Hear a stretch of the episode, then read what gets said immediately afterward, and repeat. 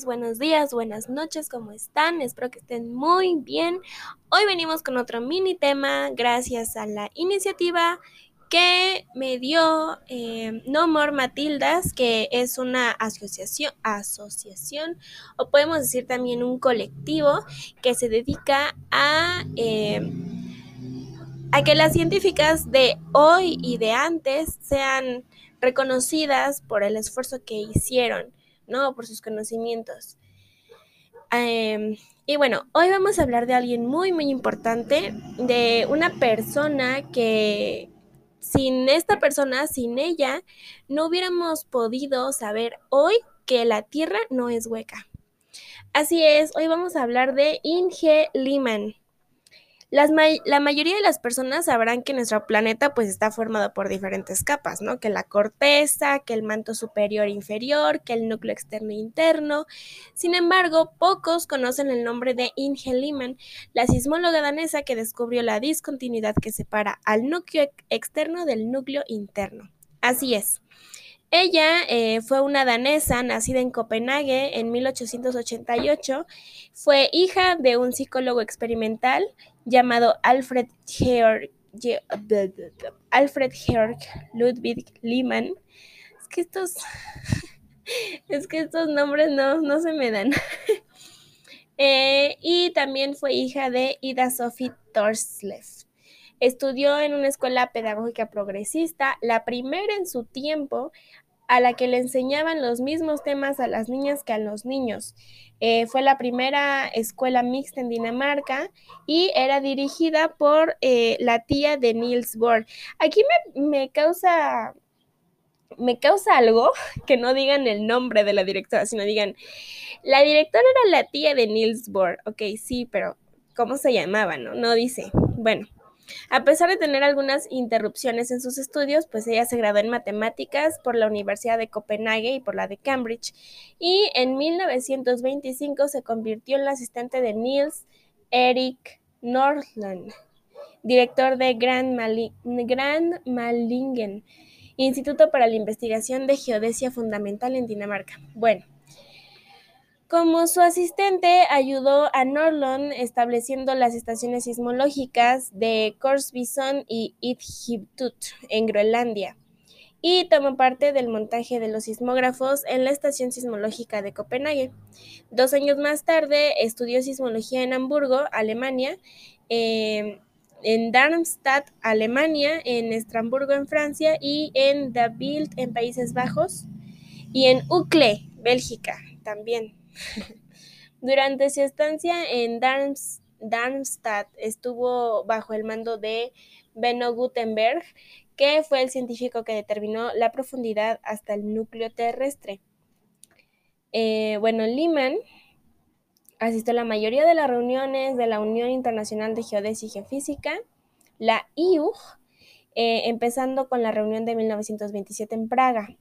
Ahí eh, se discutieron temas sobre las curvas, las curvas del tiempo, gráfico que se presenta, eh, que representa el tiempo que tardan las ondas en llegar al epicentro en función de la distancia. De hecho, esto nosotros como biólogos lo vemos en nuestra materia que se llama Ciencias de la Tierra, y vemos todo eso de sismología, las ondas este, sismológicas, em, el epicentro, la corteza terrestre, los, este, las capas de la Tierra y todo eso, ¿no? Y cabe resaltar que nunca escuché a Inge Lehmann en toda la clase, ¿no? A pesar de que mi profesor era muy, pues, pues podría considerarse que era una persona muy no conservadora, o sea, así como que muy progresista, como que muy mente abierta, muy joven, pero nunca nos mencionó a Inge Lehmann. Supongo que él tampoco sabía, pero lo dudo porque se fue a Suiza a estudiar un posgrado en ciencias de la Tierra, bueno, en ciencias geológicas, entonces, no sé, ¿no? No sé. En fin, em, bueno.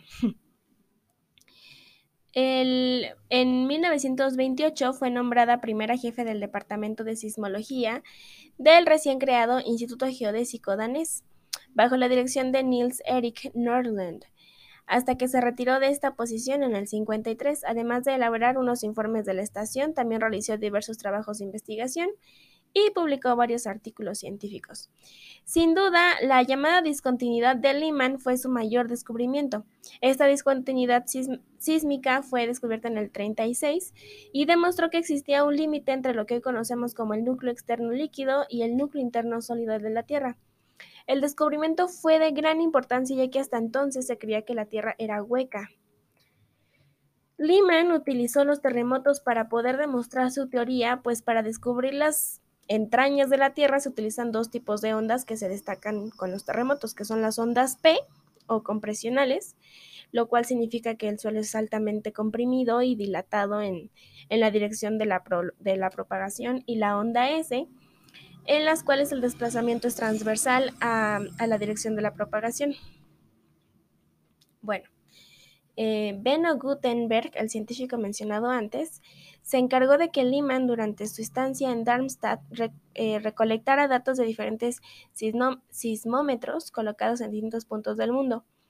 Analizando los datos, él se dio cuenta que las ondas S eh, se detectaban hasta la distancia de 104 grados, mientras que las ondas P se paraban en 104 grados comenzaban de nuevo a la distancia de 140, o sea, estas se paraban y luego volvían, o sea, como que el, registro paraba en 104, pero volvía a aparecer en 140 de las ondas P, creando una sombra sísmica. Esto se explica con la presencia de un núcleo semilíquido, dado que las ondas S no pueden viajar a través de los líquidos, además las ondas P se desvían levemente cuando atraviesan los líquidos por lo que el núcleo semilíquido se enfoca haciendo que aparezca a partir de los 140 grados y provocando que no apareciera ninguna entre los 104 y 140 grados, ¿no? Sin embargo, existía un problema con este modelo. Es que se detectaban algunas ondas débiles entre 104 y 140. Durante años los sismólogos la habían discriminado, pero Lyman le parecían pero a Lima le parecían curiosas, especialmente después del terremoto del, 90 del 29, perdón, en Nueva Zelanda, que envió ondas P muy distintas entre sí a los distintos sismógrafos del mundo. Tuvo la simple pero brillante idea de que había un núcleo sólido interno dentro del núcleo exterior derretido que reflejaba algunas ondas P, causando que terminaran eh, en la zona de sombra, ¿no? Eh, pues gracias a estas ondas sísmicas producidas por los terremotos, Inge publicó en 1936 un artículo científico titulado P, confirmando su teoría y ganándose el merecido respeto de la comunidad científica. Durante toda su vida se volcó en el mundo de la geofísica en 1971 y ganó la medalla de William Bowie, la máxima distinción de la Unión Geofísica Americana, siendo la primera mujer en recibir este galardón. ¡Ay! ¿Cómo? Como ven, creo que em, a Inge le tocó un poco más de suerte, ¿no? A pesar de que estamos hablando de ella porque no es muy conocida, de hecho, no lo es. Em, a pesar de todo, todo, todo, todo lo que ha pasado y de que sabemos lo que sabemos. gracias a ella, Dios me dio un bostezote, bostezote, un bostezote. Este, pues no, este, no, no es muy conocida, ¿no? O sea, podemos hablar sobre esto, este núcleo externo y núcleo interno, pero nunca se nos dice, ah, la, la persona que descubrió esto fue Inge Lima, ¿no? O sea, no, no se nos dice eso. Y la verdad, si a ti sí te lo han dicho, pues qué afortunado eres porque, pues porque estás en un, con un profesor que al menos respeta el, el descubrimiento de las otras personas, ¿no? de otras personas, en especialmente de las mujeres. Em, pero bueno, aquí por ejemplo, comparado con nuestro capítulo anterior que fue de Rosalind Franklin, podemos comparar que sí, Inge Lehman tuvo suerte porque ella no fue tan discriminada como lo fue Rosalind Franklin, ¿no? A ella se le respetó su descubrimiento como de ella. En cambio, a Rosalind Franklin se le arrebató de las manos y pues por mucho tiempo se creyó que quienes habían hecho lo que ella había hecho eran este Watson y Crick, ¿no? Y pues sí, está súper, súper nefasto, pero podemos ir viendo que hay unos casos que han sido mejores que otros, pero que al final terminan en la sombra. Y eso es algo que pasa mucho, que justamente eh, No More Matildas es este para destapar esta o sacar de la oscuridad a estas científicas que hicieron algo espectacular dentro del campo de la ciencia.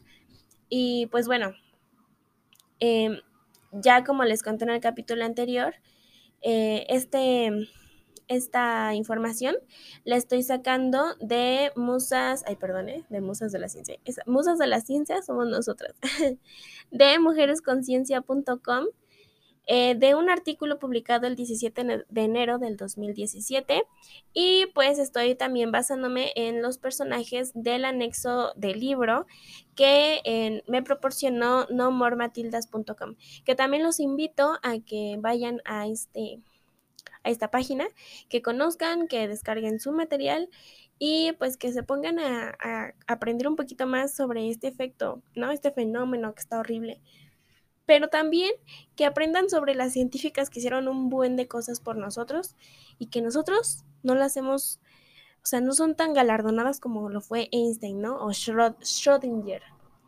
Entonces, pues, pues hasta aquí el podcast de hoy. El siguiente podcast va a ser este viernes. Va a ser por fin con mis compañeras de equipo de trabajo, mis hermanas. Este, y ya pues ya, porque ya era hora, ya era hora estas chamacas.